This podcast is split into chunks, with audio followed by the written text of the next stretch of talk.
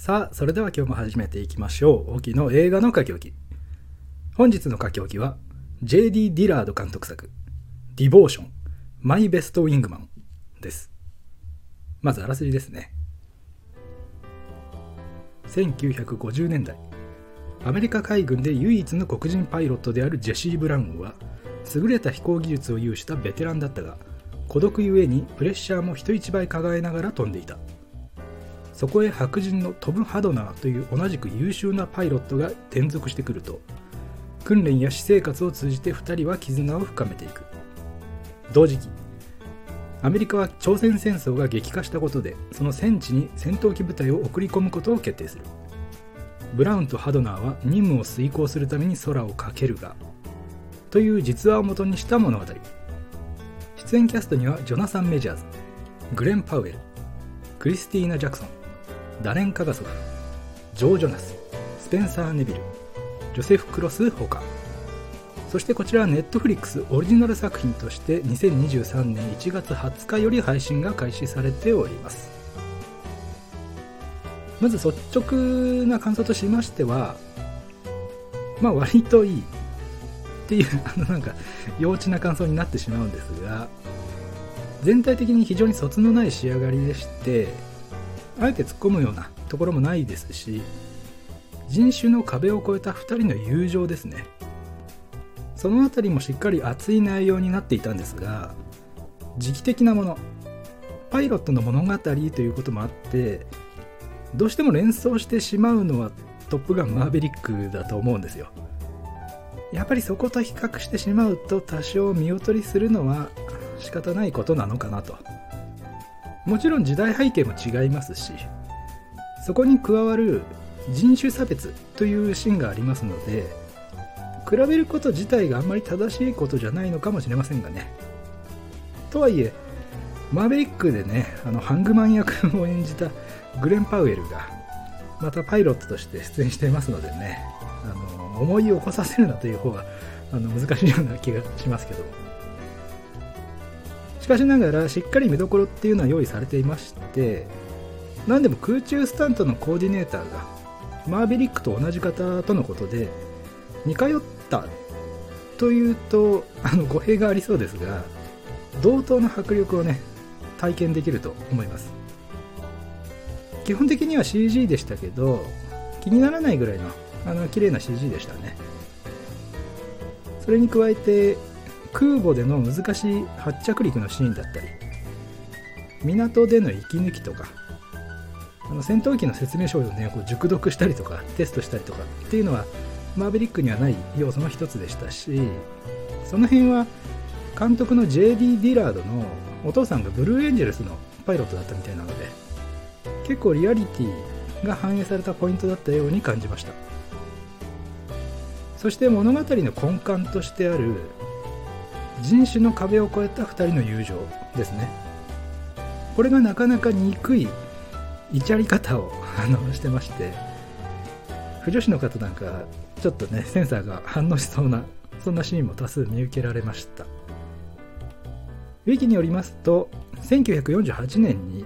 人種や肌の色宗教出身地による差別を撤廃するという方針がアメリカ軍で定められまして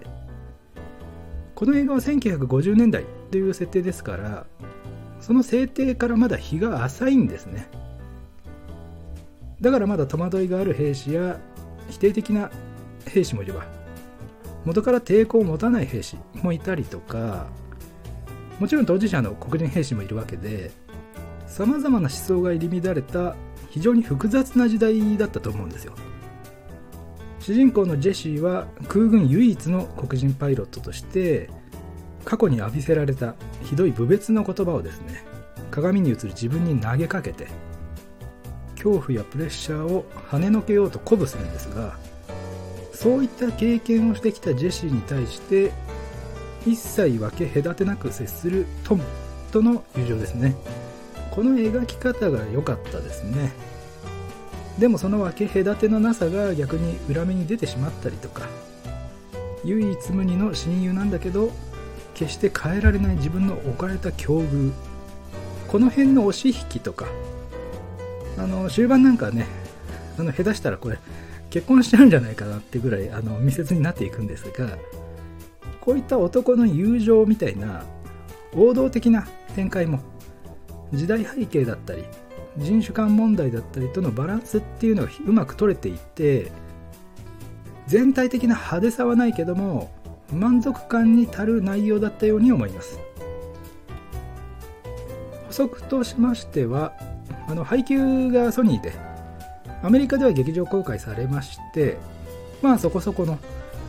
客動員だったみたいですからまあトップガン効果っていうのは間違いなくあったと思いますがディラード監督の評価っていうのにもつながったのではないでしょうか。ということでいつも通り最後にキャストについてですが主演のジョナサン・メジャーズですね。直近ではアントマンで征服者カーンとして登場しますしクリード3では宿敵としての参加が控えておりまして SNS ではですねあの凄まじいまでに鍛えられた肉体が話題になりましたけど、まあ、本作でも一瞬ではありますがその片鱗が垣間見えたりしましたね。結構迫力がある顔なのでやっぱりヒールポジションっていうのがあのしっくりくるんですがこのディボーションの評価と先に言った2作ですね。特にカーンはしばらくマーベルのストーリーの主軸になるでしょうからそういった作品の評価を見つつですねいろんなジャンルで活躍してほしいと思います。まだまだ若いですし何でもダークナイトのヒース・レジャー演じるジョーカーに痛く感銘を受けてこの業界に飛び込んだみたいですから今後もねあの本当に楽しみです。そしてもう一人ハングマンことグレン・パウエルですね。トップガンマーヴェリックで脚光を浴びた一人ですが今作では制作総指揮も務めたりと多彩さを発揮しましてやっぱりあの笑った顔ですよね。あの笑顔にこう胸をね射抜かれた女性も多いかと思いますが声もいいんですよね。アメリカンって感じの声質なんかは今後も需要が高そうですけども対策の主役級となるとまだちょっと経験が必要かなと個人的には思いますがきっとこれからもたくさんメディアに出るでしょうから成長していく過程っていうのをチェックし続けたいと思います。おっとここでメールが届きました。では早速読ませていただきましょう。えー、トキさん。はっきり言ってこのディボーションマイベストウィングマン見るべきでしょうかというご質問。いつもありがとうございます。ではお答えさせていただきます。ディボーションマイベストウィングマン。そこそこいいので見るべき。以上、オキでした。ここまでお聴きいただいた方、ありがとうございました。また次回お会いしましょう。